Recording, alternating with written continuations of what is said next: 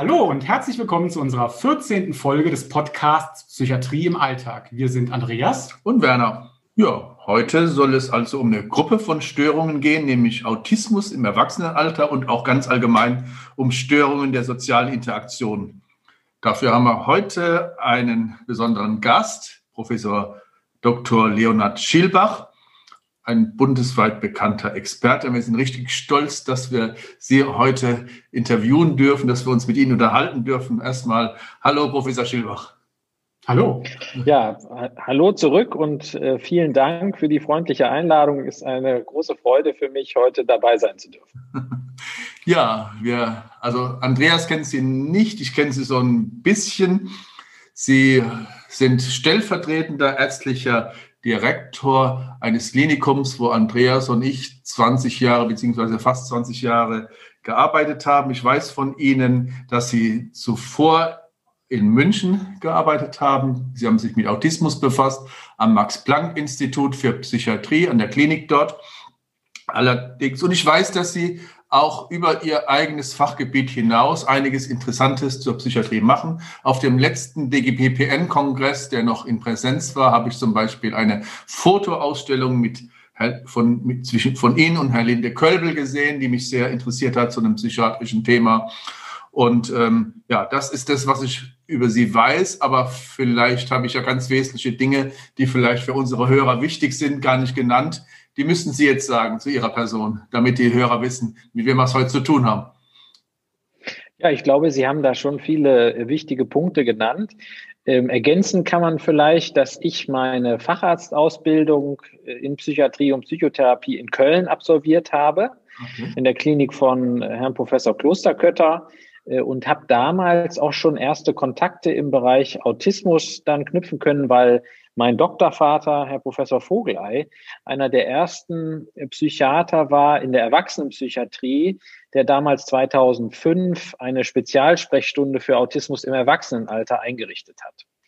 Und das war für mich ein großes Glück, weil ich sozusagen sehr früh, auch in meiner damals noch Assistenzarztzeit, auch eben Personen mit Autismus-Spektrumstörung Diagnose kennenlernen durfte. Und das ist ein Thema, was mich nie wieder losgelassen hat was sich aber im Laufe der Zeit so etwas ausgeweitet hat. Also ich habe festgestellt, dass soziale Interaktionsstörungen letzten Endes natürlich in besonderem Maße bei Autismus eine Rolle spielen, aber durchaus auch bei vielen anderen psychischen Erkrankungen, möglicherweise sogar bei allen ja, psychischen Störungen eine große Relevanz haben.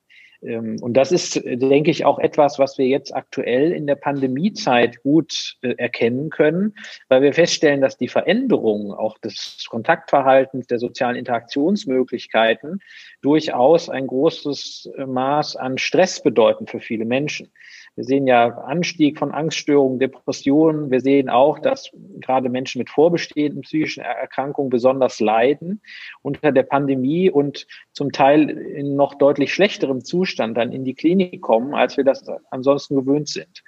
Und von daher sieht man auch an der Stelle, die Möglichkeit oder auch die Abwesenheit von sozialen Interaktionen hat eine große Auswirkung auf die seelische Gesundheit. Da haben Sie meine erste Frage schon fast vorweggenommen. Wenn ich, das hat mich nämlich wirklich interessiert, weil wir haben ja hier mit zwei Themenkomplexen zu tun. Es, ich denke, da gibt es eine große Überschreitung mit der sozialen Interaktion und dem Thema Autismus. Es hängt zusammen, sind natürlich trotzdem sehr unterschiedliche Themen auch. Ich denke, nicht alle Menschen mit sozialen Interaktionsstörungen äh, haben eine Autismusstörung und wobei man wahrscheinlich sagen kann, dass alle Menschen mit einer Autismusstörung eine bestimmte Form von sozialer Interaktionsstörung auch haben, aber wahrscheinlich nicht im gleichen Ausmaß und nicht auch, auch, auch qualitativ nicht unbedingt alle die gleiche soziale Interaktionsstörung. Und ähm, das wäre sozusagen meine Frage, ob Sie jetzt, äh, wo Sie da sozusagen die Unterschiede sehen, ob Sie sagen, dass äh, Menschen mit Autismus jetzt, ähm, ähm, ob das ob man da sagen kann, das ist eine Form der sozialen Interaktionsstörung oder ist es mehr, wenn, wenn Menschen, äh, äh, wenn man von einem Menschen spricht, der an, an einer Autismusstörung leidet? Kommt da noch irgendwas hinzu oder ist es tatsächlich nur die soziale Interaktionsstörung? Ja, das ist eine sehr gute Frage. Also erstmal will ich Ihnen unbedingt zustimmen. Ähm, äh, diese sozialen Interaktionsstörungen, die sind zum Teil qualitativ und auch quantitativ sehr unterschiedlich ausgeprägt. Also man darf das auch nicht über einen Kamm scheren und sagen, das ist alles irgendwie ungefähr gleich. Ähm, aber die, die, die Einschränkungen und Schwierigkeiten, die liegen eben durchaus bei verschiedenen psychiatrischen Diagnosen vor. Und im Fall von Autismus ist es auch genauso, wie Sie schon nahegelegt haben, es ist mehr als die soziale Interaktionsstörung. Also Autismus ist ja charakterisiert als qualitative Beeinträchtigung der sozialen Interaktion und Kommunikation. Also da merkt man schon, neben der Interaktion kommt auch noch die Kommunikation dazu. Und der dritte Teil sind dann die sogenannten Stereotypen repetitiven Verhaltensweisen. Also das heißt, Menschen mit Autismus haben besondere Vorlieben und auch Präferenzen für ähm, alles, was vorhersagbar ist. Also Menschen mit Autismus tun sich sehr schwer, mit Unsicherheit, Unklarheit umzugehen. Die brauchen sehr routinierte, zum Teil fast ritualisierte Abläufe, damit für sie die Welt vorhersagbar wird. Und das spielt auch natürlich mit in die sozialen Interaktionen hinein, weil Menschen typischerweise etwas schlechter vorhersagbar sind als Dinge. Ja, also wenn ich von meinem Schreibtisch meinen Kugelschreiber runterfallen lasse auf den Boden und ich mache das hundertmal, dann wird das hundertmal auf eine ähnliche Art und Weise ablaufen. Das hat mit der Schwerkraft zu tun, das kann man messen, die Fallhöhe, die Geschwindigkeit und so weiter. Also das ist sozusagen klar nachvollziehbar. Und Menschen sind typischerweise etwas komplizierter als fallende Gegenstände. Und ähm, das kann dann sozusagen Anlass sein, auch für Irritationen, gerade bei Personen mit äh, Autismus. Aber natürlich auch nicht nur, weil auch gerade Menschen zum Beispiel mit Angststörungen äh, haben auch ja bestimmte Erwartungen oder Vorstellungen im Hinblick auf Interaktionen, trauen sich da nicht so richtig ran. Ja, aber da zum Beispiel, um jetzt mal diesen Unterschied vielleicht darzustellen, ähm, ist ja dann ähm, äh, zumeist eben eine soziale Wahrnehmungsfähigkeit trotzdem gegeben. Also zum Beispiel gestern hatte ich einen äh, Herrn in der Sprechstunde, äh, wo die Frage war, könnte das nicht eine Person mit Autismus sein? Aber da stellte sich raus, der hatte eher aus, sehr ausgeprägt, chronifiziert soziale Ängste. Also der verhielt sich rückzügig, ging nicht auf andere Personen zu, so dass eben aus dem Bekanntenkreis dann gesagt wurde, Mensch, du verhältst dich wie ein Autist, ja. geh mal dahin, lass das mal klären. Und dann kam aber raus, dass der eine ganz ausgeprägte Neigung hatte, sozusagen sich durch die Augen der anderen Menschen wahrzunehmen. Also immer zu überlegen, wie wirkt das jetzt auf die anderen? Äh, mache ich was falsch? Äh, noch, werden die mich gleich kritisieren, wenn ich möglicherweise das Falsche sage und so weiter? Also typische Bewertungsängste, soziale Ängste ähm, die dann oberflächlich zu einem Bild vielleicht führen, was dann an der einen oder anderen Stelle mit Autismus verglichen wird, mhm. wo sich aber gut klären lässt, dass ähm, sozusagen die Grundkonstitution dieser Person eine andere ist. Also der war sehr sozial wahrnehmungsfähig, eigentlich äh, sozusagen fast schon zu sehr. Ne? Also der hat immer versucht, allen anderen Menschen. Menschen ne? ja, ja. Genau, also er hat sich so, Genau richtig. Also der hatte sozusagen, hat zu immer zu sehr versucht, allen anderen das Recht zu machen und hatte immer Angst, dass deren Bewertung ihn sozusagen kritisch treffen könnte. Und das ist ja etwas, was Menschen mit Autismus typischerweise gar nicht tun. Die interessieren sich meistens nicht so sehr für die Meinung anderer Menschen äh, und sind dadurch auch zum Teil sehr klar und auch sehr inhaltlich orientiert. Also die, denen geht es häufig erstmal um die Sache nicht so sehr darum, was andere zu, der, zu dem Sachverhalt wohl sagen werden, sondern um die Sache selbst. Und das ist aus meiner Sicht auch durchaus eine große Stärke von Menschen mit Autismus. Also in der Medizin sind wir ja häufig geneigt, eher sozusagen die Defizite zu beschreiben, die mit psychischen Erkrankungen zu tun haben. Und man, finde ich, darf sich immer auch mal wieder erinnern, dass möglicherweise auch bestimmte äh, Erkrankungen oder Störungsbilder auch auf der anderen Seite Stärken hervorbringen. Und das ist bei Autismus sicherlich diese ausgeprägte Sachlichkeit. Zu sagen, wie, wie ist es eigentlich inhaltlich, ja, um den Sachverhalt bestellt? Und ähm, da sind Personen mit Autismus auch häufig äh, unbestechlich, ja, und durch soziale Befindlichkeiten eben viel weniger beeindruckt als jetzt Personen ohne Autismus. Hm erstmal was Schönes, sage ich mal, dass wir auch direkt auf was Positives kommen, weil wir haben ja auch Hörer aus allen, sage ich mal, Bereichen, auch interessierte Bürger.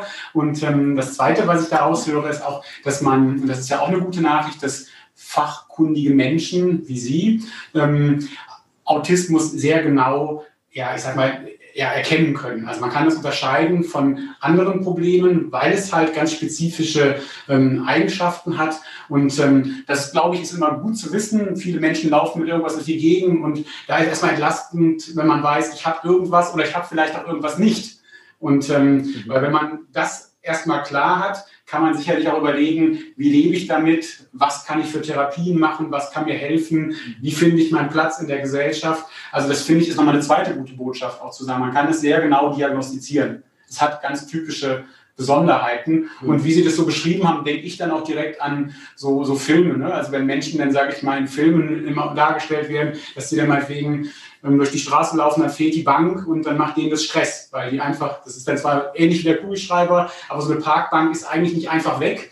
Und wenn die dann weggenommen wurde, weil die gestrichen wird, dann ist, der, ist das Erwartete weg, die Sicherheit ist weg und dann wird man unruhig. Und das ist. Ja, genau. Und, und Menschen mit Autismus sind sozusagen auch in ihrer Wahrnehmung sehr fein aufgestellt. Also die haben eine sehr detailorientierte Wahrnehmung und tun sich manchmal auf der anderen Seite schwer, sozusagen das große Ganze zu sehen. Und da gibt's auch ganz ähm, wunderbare Beispiele, also zum Beispiel autistische Kinder, die dann den Vater nicht erkannt haben, weil er sich den Bart abrasiert hat. Ja, also sozusagen, weil ein bestimmtes Detail fehlt, äh, wird dann sozusagen das große Ganze nicht mehr richtig zugeordnet. Ja, und diese detailorientierte Wahrnehmung kann aber an anderer Stelle, in bestimmten Berufszweigen zum Beispiel, auch eine große Stärke sein. Also es gibt auch Unternehmen, wie zum Beispiel die Firma Auticon, die beschäftigt nur Personen mit Autismusdiagnose, weil die festgestellt haben, dass das äh, Menschen sind, die gerade auch bei Programmierung und so weiter durch die Fähigkeit, Muster zu erkennen, ähm, besonders stark sind. Also äh, ich sage manchmal, Menschen mit Autismus müssen Fehler nicht suchen, die sehen Fehler. Und äh, bis hin auch sozusagen zu unseren Informationsbroschüren aus der Klinik, wenn da ein Komma vergessen wurde, Personen mit Autismus sehen das sofort. Ja, und wir haben sozusagen fünfmal drüber geschaut und niemand ist aufgefallen. Dann kommt der erste Autist dazu, guckt das an, sagt, aber das, das, das ist doch falsch. Und hier fehlt ein Leerzeichen. Ja, also das heißt, das sind wirklich auch tolle äh, Fähigkeiten. Und auf der anderen Seite ist aber diese, diese starke Wahrnehmungsleistung dann auch mit so einer Übersensibilität zum Teil äh, assoziiert. Das heißt, das kann auch umschlagen. Also, dass Menschen mit Autismus sagen, ich reagiere leichter auf Sinnesreize, ich muss mich schützen, Sonnenbrille anziehen oder so sogenannte Noise Cancelling, Kopfhörer und so weiter, weil sie eben in Situationen, die für Nicht-Autisten unproblematisch sind, schon überreizt sind. Ähm, und insofern, das ist sozusagen auch nochmal ein Bereich von Autismus, der jetzt mit der sozialen Interaktion erstmal gar nicht so viel zu tun hat, der sich aber auch äh, eben durchgehend bei Personen mit Autismus äh, erkennen lässt. Das Thema Beruf interessiert uns ja auch besonders. Es sind wir äh, wen wundert's, auch auf die Firma Auticon gestoßen. Normal habe ich mich nicht, nicht so intensiv mit dem Thema Autismus befasst. Schöner Slogan, ne? Was? Slogan mit dem Betriebssystem. Genau, das wollte ich gerade mal, da kann ich schon, wenn man auf die Seite von Auticon geht, gibt es da so ein, so, so ein Slogan, die sagen, Autismus ist keine Störung, keine Krankheit, kein Systemfehler. Autismus ist ein anderes Betriebssystem. Das ist sozusagen der Slogan der Firma Auticon. Das ähm, scheint so eine Art, ähm, äh, ja, so eine Art Selbstbewusstsein der Betroffenen äh, zu sein auch. Das hat man ja bei verschiedenen Störungsbildern. Ich erinnere an die an die Ex-In-Bewegung bei anderen psychischen Erkrankungen. Ähm, gibt es sowas auch bei Autismus, weil wenn es, wenn, wenn bestimmte Menschen mit Autismus besondere Fähigkeiten haben, wäre ja auch denkbar, dass sich Menschen mit Autismus auch an, an Forschung und Behandlung beteiligen. So wie Sie da jetzt ja. zum Beispiel sich an der, an der, ähm, an dieser Firma beteiligen und, äh, und, und Software entwickeln. Ja, äh, den Eindruck habe ich auf jeden Fall und das ist auch meine Erfahrung. Also Personen mit Autismus sind durchaus haben durchaus so ein Gemeinschaftsgefühl oder äh, haben auch sozusagen eine Community, gerade im Internet. Also viele Menschen mit Autismus sind ja durchaus technologieaffin und vernetzen sich dann auf diese Art und Weise, auch weil diese schriftliche Kommunikation über Chat und E-Mails und so weiter vielen Autisten eher liegt, also eher liegt als so eine eins zu eins Interaktion in der Realität. Mhm. Und, ähm, und es, äh, es, ist, es ist durchaus so, dass die Personen mit, mit Autismus beziehungsweise die Autisten, ist auch nochmal ein wichtiger Punkt, die haben nämlich auch ein sozusagen Selbstbewusstsein in dem Sinne, dass sie eine Vorstellung davon haben, wie sie angesprochen werden wollen. Also ja, sozusagen, ich, ich mache, ja. ja, ich mache das man, ich mache das manchmal falsch, deswegen ist es jetzt eine gute Gelegenheit, darauf hinzuweisen. Also es gibt viele Menschen, die eine Autismusdiagnose bekommen, die als Autistin oder als Autist angesprochen werden wollen, weil sie sagen, das ist Teil von mir und ich bin auch stolz darauf. Andere Menschen mit der Diagnose wiederum sagen, sie ziehen vor, Mensch mit Autismus genannt zu werden, weil dadurch sozusagen zum Ausdruck kommt, sie sind erstmal Mensch ja, und haben dann sozusagen Besonderheiten. Ähm, aber ich glaube, es ist gut, eben sozusagen beide Begriffe zu nennen ähm, und auch klar zu machen, dass wir uns natürlich ähm, eigentlich nach der Meinung der Betroffenen richten sollten in der Bezeichnung. Also ähm, insofern ähm, will ich da natürlich gerne flexibel sein und auch eine Lernkurve unter Beweis stellen, ähm, weil ich das sehr wichtig finde und in München zum Beispiel, und wir sind jetzt auch äh, hier in Düsseldorf dabei, das zu organisieren, hatten wir auch ähm, immer regelmäßig Treffen, wo wir zum Beispiel Forschungsprojekte vorgestellt haben zum Thema Autismus, um die Rückmeldung von Betroffenen zu bekommen. Ob sie das sinnvoll finden, was wir da forschen, ob sie sinnvoll finden, was wir in der Klinik entwickeln, sind ja auch in Düsseldorf jetzt dabei, so eine äh, Autismus-Therapiegruppe für Erwachsene äh, ins Leben zu rufen. Also die Düsseldorfer Autismus-Therapiegruppe für Erwachsene. Das ist das Akronym DATE, die DATE-Gruppe. Hat jetzt nichts mit Dating im engeren Sinne zu tun, aber, aber ist ein schönes Akronym, wie ich, wie, wie ich fand, genau. Und, ähm, und da ist natürlich auch äh, hilfreich, wie wir das auch an anderen Stellen in der Psychiatrie natürlich machen, im Sinne des Trialogs sozusagen die Betroffenen auch einzuladen und deren Meinung abzufragen. Ja, ja. Mhm haben wir quasi nochmal eine Einladung für den nächsten Podcast. Wir können mal einen Podcast zum Thema Trialog machen. Nehmen das ist eine gute unsere, Idee. Nehmen ja. auf unsere Bleistiftliste. Wir sammeln auch immer direkt in jedem Podcast drei neue Themen. Also, liebe Zuhörer, über Trialog machen wir den nächsten Podcast. Ähm, kommt auf die Liste. Und ja, was Sie beschreiben, ist ja auch ein wichtiger Aspekt oder eine sehr ähm, etwas, was von Forschung gefordert wird, nämlich tatsächlich die partizipative Forschung, Menschen, die quasi ähm, ich sage jetzt mal, Forschungsobjekt oder beforscht werden, tatsächlich in Forschung mit einzubeziehen. Also sehr vorbildlich, auch sehr ähm, modern, sehr mhm. Zeitgemäß und ähm, ja, Hut ab, da wäre man vielleicht auch gerade bei diesen Menschen nicht direkt drauf gekommen, dass man sagt, die bezieht man dann mit in die Forschung ein. Ja. Wenn man jetzt mal an Kommunikation und Interaktionsstörung denkt ne, und ähm, vielleicht auch Sensibilität oder ähm, Feinheit auf Ausrichtung. Andererseits, wenn Sie beschreiben, dass die sehr sachorientiert sind auch dadurch und auch den Fehler dadurch vielleicht noch eher entdecken als das Team, was vielleicht schon lange sich Gedanken über das Forschungsprojekt gemacht hat, ist es mir sicher eine echte Bereicherung, kann ich mir vorstellen. Ich könnte mir vorstellen, dass auch die, die Berufe sehr unterschiedlich verteilt sind. Da wird es wahrscheinlich unter den Menschen mit Autismus jetzt nicht so viele äh, äh, Showmaster und Kommunikationsexperten geben, aber vielleicht mehr Mathematiker. Und wenn man so ein Forschungsprojekt mhm. macht und man braucht einen Methodiker warum, zu, zum Thema Autismus, warum stellt man keinen äh, Mathematiker ein, der Autist ist oder kein Biometriker? Ja, das, das, das, das ist eine gute Idee und es ist auch tatsächlich so, dass die autistischen Persönlichkeitszüge auch über die Personen mit, mit einer klinischen Diagnose hinaus ähm, zum Beispiel auch dazu prädisponieren, sowas zu studieren wie Mathematik und Physik. Also auch innerhalb des, der sogenannten Normalbevölkerung gibt es ja unterschiedliche Ausprägungsgrade an autistischen Persönlichkeitsmerkmalen. Und da gibt es Studien, die das belegt haben, also dass Personen, die dann Mathematik oder Physik studieren, tendenziell da höher liegen im Durchschnitt. Ja, also auch da sieht man wieder die autistischen Persönlichkeitseigenschaften, die haben was mit Analysefähigkeit zu tun, mit logischem Denkvermögen. Und äh, das ist sozusagen eben in unterschiedlichen Bereichen natürlich gefordert und ganz wichtig. Mir fällt, äh, wo Sie das sagen, auch zum Thema Kommunikation noch ein, ähm, dass ähm, da vielleicht auch ganz gut ist, nochmal zu berichten aus solchen Autismusgruppen, mhm. weil man da auch nochmal eine spannende Erfahrung machen kann. Also wenn Sie eine Gruppe haben an Personen, die alle eine Autismusdiagnose haben, dann ist es äh, interessanterweise so, dass innerhalb so einer Gruppe häufig die Interaktion und die Kommunikation sehr gut gelingt. Mhm. Was einen ja erstmal wundert, weil man sagt, das sind Menschen, die haben per Definition eine Interaktionsstörung. Wenn Sie die aber sozusagen zusammenbringen, dann klappt häufig die Interaktion und die Kommunikation sehr gut. Und das scheint daran zu liegen, das haben wir auch an anderen Stellen jetzt in Studien nachgewiesen, dass die Ähnlichkeiten in der Wahrnehmung, in den, in den Denkabläufen, in den Präferenzen dazu führen, dass die Kommunikation leichter gelingt. Also Menschen mit Autismus zum Beispiel, die können nicht gut zwischen den Zeilen lesen, also mitbekommen, dass etwas nicht wortwörtlich gemeint ist.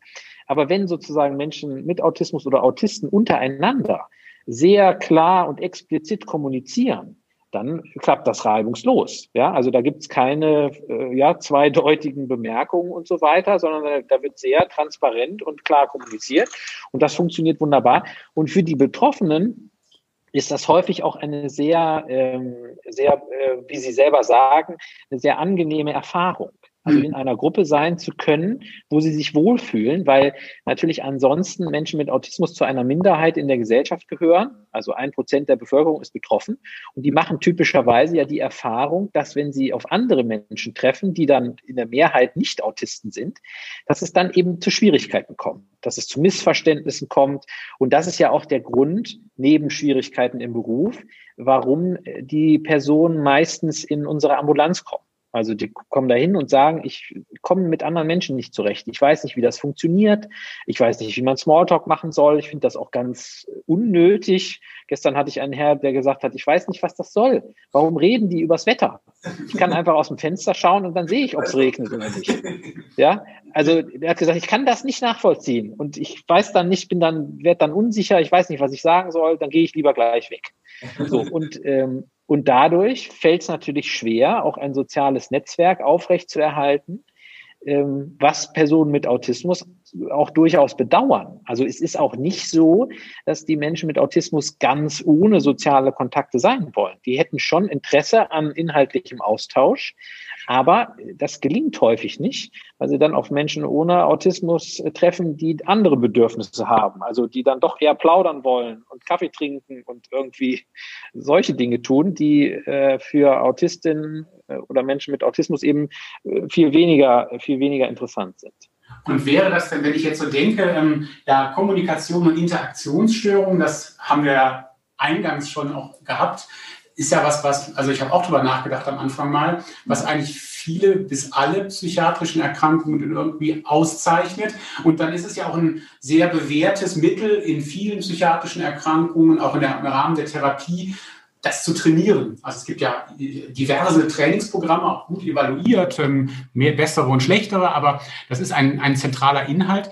Wäre das denn denkbar, dass der Mensch, der gestern gesagt hat, ich weiß gar nicht, warum man sich über das Wetter unterhalten kann, vielleicht weil er einen Leidensdruck hat, auch ein Trainingsprogramm macht, das übt, um dann vielleicht ähm, ja ähm, sich auch außerhalb von so einer Gruppe von Menschen mit Autismus, wo man sehr klar und präzise kommuniziert, vielleicht auch sich zurechtzufinden? Oder wäre das eher nicht der richtige Ansatz, zu sagen, die Menschen können das trainieren, die machen da 30 Einheiten und dann ähm, kommen die vielleicht auch besser, ich sage jetzt mal, im Alltag zurecht mit Nicht-Autisten?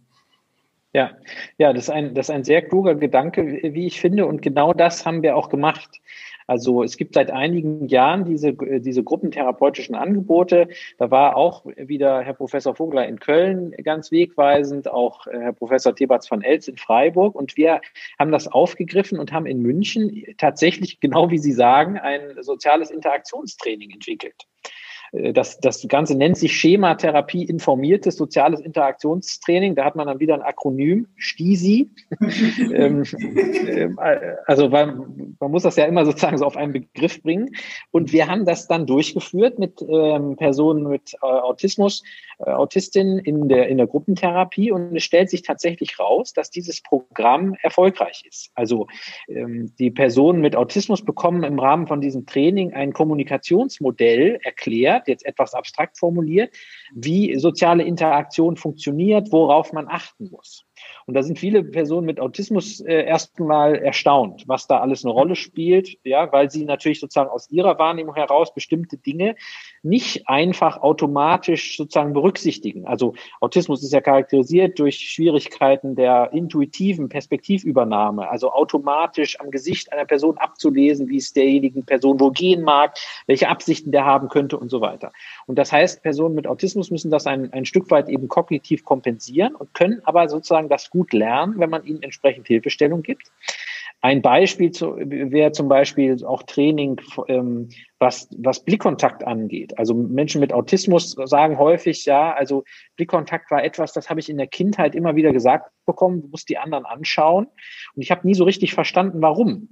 Ähm, weil ich daraus, ich ziehe gar keinen Nutzen daraus. Ja, oder manche Personen mit Autismus, wenn ich die, ich frage die immer regelmäßig in meinen Explorationen, ich sage dann, wenn Sie mir jetzt in die Augen schauen, was können Sie denn dann lernen eigentlich über mich?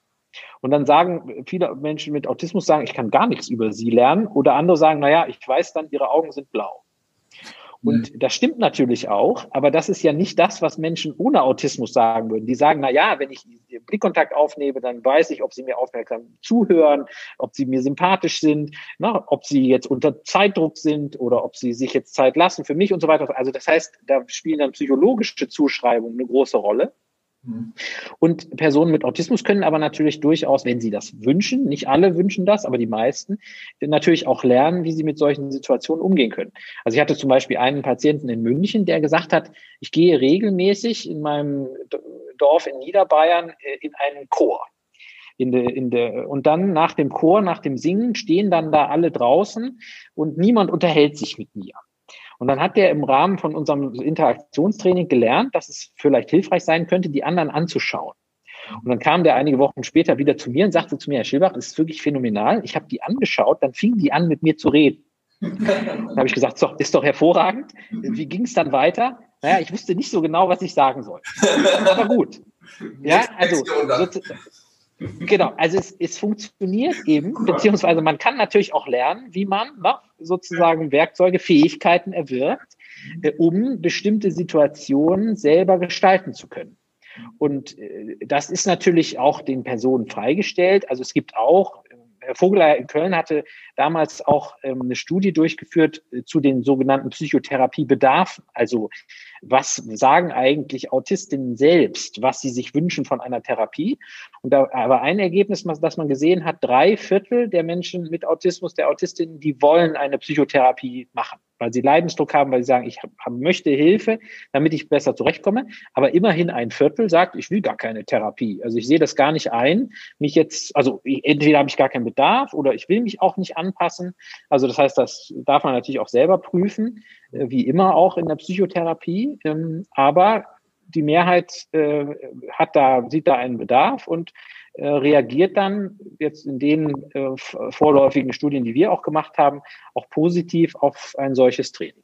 Ja, weil Sie, ja, eine gute Nachricht, ne? eine gute Botschaft auf jeden Fall. Weil ich den Eindruck habe, ich habe mich die ganze Zeit gefragt, Sie, Sie werden dann wahrscheinlich nicht versuchen, den Autismus wegzutherapieren, sondern Menschen mit Autismus zu ähm, einer besseren Lebensbewältigung zu verhelfen.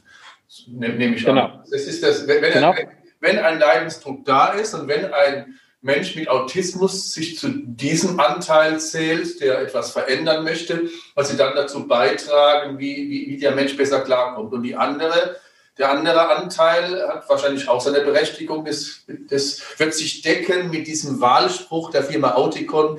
Autismus ist keine Störung, Autismus ist ein anderes Betriebssystem. Da werden die Menschen wahrscheinlich sagen, ja, mein Betriebssystem ist okay, da brauche ich keine Psychotherapie machen. Und es wird dann ja auch akzeptiert. Genau, genau. Also ich finde auch, es darf beide, es darf beide Möglichkeiten geben und ähm, und genau nach allem, was wir wissen, handelt sich ja bei Autismus um eine sogenannte neurogenetische Entwicklungsstörung und es ist nicht klar oder es erscheint eher unwahrscheinlich, dass man Autismus jetzt in dem Sinne behandeln könnte, wie man eine Depression behandeln kann, ne? Genau. dass die dann weggeht und das dann wieder so ein Normalzustand. Das ist ja nicht der Fall, sondern Autismus hat viel mehr auch was mit der Persönlichkeit eines Menschen zu tun, seiner Wahrnehmung, seiner zeitlich überdauernden Fertigkeiten und Fähigkeiten und das lässt sich sicherlich nicht grenzenlos verändern.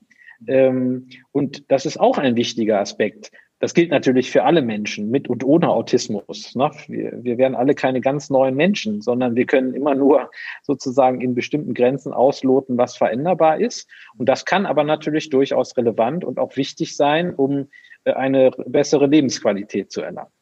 Eigentlich schon fast ein schöner Abschluss, oder? Ja, vielleicht noch ein letzter Hinweis am Ende, weil wenn Sie diesen Aspekt der Hilfe ansprechen, was können Menschen tun, die, also die sich jetzt zu diesem größeren Teil von Menschen mit Autismus rechnen, die zur Unterstützung bedürfen. Ich nehme an, unser Podcast wird jetzt nicht nur in Düsseldorf gehört.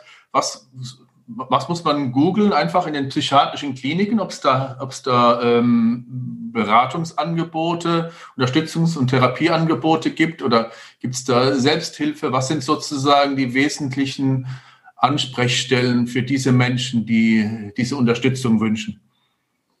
Ja, das ist eine, das ist eine wichtige Frage.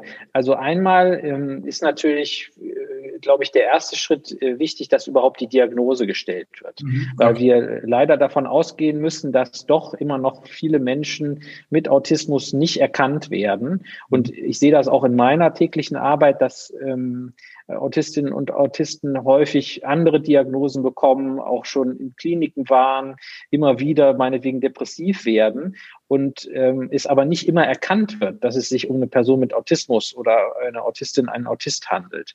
Das heißt, der erste Schritt wäre erstmal die, die diagnostische Abklärung, weil das natürlich der Anfang ist dafür, dann auch zu überlegen, welche Perspektiven kann es geben, welche Unterstützung äh, ist hilfreich äh, und so weiter. Und da ähm, sind natürlich einmal die, die Fachärzte, Fachärztinnen für Psychiatrie und Psychotherapie relevant, aber potenziell natürlich auch solche Spezialambulanzen, wenn man eben ganz sicher gehen möchte oder auch wenn es Unklarheiten gibt, weil äh, man schon auch sagen muss, so eine Autismusdiagnostik im Erwachsenenalter ist durchaus anspruchsvoll. Man muss an viele Differentialdiagnosen denken. Man muss die Lebensgeschichte sich genau anschauen, bis in die Kindheit zurückverfolgen, ob Autismus ähm, Symptome vorhanden sind. Das wird immer gefordert, sonst darf man die Diagnose nicht stellen, weil Autismus beginnt in der Kindheit und nicht erst im Erwachsenenalter. Und ähm, insofern sind diese Spezialsprechstunden sicherlich auch noch ein, ein wichtiger Schritt. Und dann gibt es natürlich ähm, Selbsthilfegruppen, gibt aber auch ähm, die Autismusverbände und die sogenannten Autismuskompetenzzentren, die in den unterschiedlichen Regionen äh, angesiedelt sind und die natürlich auch ganz wichtige Hilfestellung leisten können, äh, auch vermitteln können, Kontakte, Selbsthilfegruppen, andere äh, Hilfsangebote, spezialisierte Wohnformen und so weiter und so fort fort. Also da, da sozusagen ist man dann sicherlich gut aufgehoben, um auch all die unterschiedlichen lebenspraktischen Hinweise zu bekommen, die da hilfreich sein können. Im Berufsbereich äh, entwickelt sich auch einiges. Also auch sozusagen Arbeitsagenturen, Jobcenter mhm. wissen inzwischen besser Bescheid, was das Thema Autismus angeht, was ich sehr erfreulich finde und auch wichtig, weil wir zum Beispiel in der Münchner Studie festgestellt haben, dass die Arbeitslosigkeit bei Erwachsenen mit Autismus ohne intellektuelle Einschränkung wirklich ein, ein Vielfaches höher ist als bei Personen ohne Autismus. Also in der Größenordnung 40 Prozent im Vergleich zu bayernweiter Durchschnitt drei Prozent Arbeitslosigkeit. Also massiv erhöht. Und insofern ist das auch erfreulich, weil man natürlich überlegen muss, wo können neben äh, der großartigen Firma Auticon auch andere Unternehmen Bereiche äh, bereitstellen, wo auch Personen mit Autismus unterkommen können. Und auch an der Stelle ähm, ist die Diagnose aus meiner Sicht sehr wichtig, weil das natürlich erklären helfen kann, ähm, warum bestimmte Besonderheiten vorliegen. Weil meine Erfahrung ist, dass Personen mit Autismus, wenn die Diagnose noch nicht klar war, dann häufig Nachteile erleiden, weil ihre Besonderheiten ihnen irgendwie nachteilig ausgelegt werden. Es wird nicht verstanden, warum das so ist. Und dann kommen Menschen, wenn sie Dinge nicht verstehen, kommen auf die dollsten Ideen, die aber leider häufig zum Nachteil des Betroffenen sind. Und an der Stelle kann man natürlich dann auch versuchen zu erklären und zu vermitteln, sozialdienstlich zu beraten und so weiter, damit ähm, man eben auch da schauen kann, wo kann die Person mit Autismus, der Autist, die Autistin ihren Platz finden. Sehr schön. Ich habe jede Menge tolle neue Sachen gelernt und das ist auch immer die Idee unseres Podcasts. Wir machen immer, dass wir ein Thema anreißen, auch Impulse geben, weiter zu gucken bei dem Thema. Ich glaube, das Gespräch mit Ihnen hat jede Menge Inhalt in den 30 Minuten gehabt und ganz, ganz viele Impulse gegeben, wo man weiterschauen kann. Ich glaube, das hat auch ganz viele positive Botschaften gehabt. Menschen mit Erwachsene Menschen mit Autismus können durchaus einen Platz in unserer Gesellschaft haben. Sie bringen sogar besondere Fähigkeiten mit, die, wenn sie vielleicht richtig eingesetzt werden, sogar ähm, eine Stärke sind. Und ähm, wenn man sie kennt und verstanden hat, auch, ähm, sage ich mal, von Kollegen gut auch, ähm, ja, ich sag mal, akzeptiert werden, wenn man das klar hat. Und ähm, das ist uns auch immer wichtig zu gucken, was bedeutet das für den Alltag. Wir haben auch äh, gut können Hilfe erfahren. Die können Hilfe erfahren, genau. Wir, die Gesellschaft kann Hilfe erfahren ja. von Menschen mit Autismus, Autismus. mit, Besonder, mit Sonderbegabung. Ja. Und Sie können sich auch helfen lassen in, in Alltagssituationen. Wenn Sie möchten. Wenn genau. Sie möchten, genau. Ja. Von daher ganz herzlichen Dank, dass Sie heute Abend mit uns ein Stündchen oder ein knappes Stündchen geplaudert haben. Ähm, ich sage jetzt mal im Namen der, der Zuhörer und ähm, ja, vielleicht auch nochmal an unsere Zuhörer, wenn ihr ähm, weitere Folgen nicht verpassen wollt. Wir machen etwa alle vier Wochen eine Folge zu einem ja, psychiatrischen Thema mit einem klaren Alltagsbezug. Dann ist es gut, den Podcast zu abonnieren. Also danke fürs Zuhören, danke fürs Mitmachen einen schönen Abend. Weiter viel Erfolg mit dem, ja, ein bisschen ist ja ein Lebensthema, wenn man früh am Anfang der Karriere dazugekommen ist und man erkennt im Laufe der Jahre, wie facettenreich das ist und was man alles tun kann. Also auch alles Gute für Sie und ja, bis bald. Ja, tschüss, Professor Schilbach. Vielen Dank, bis bald. Ja, Wieder. Dankeschön. Tschüss. Ja. Tschüss.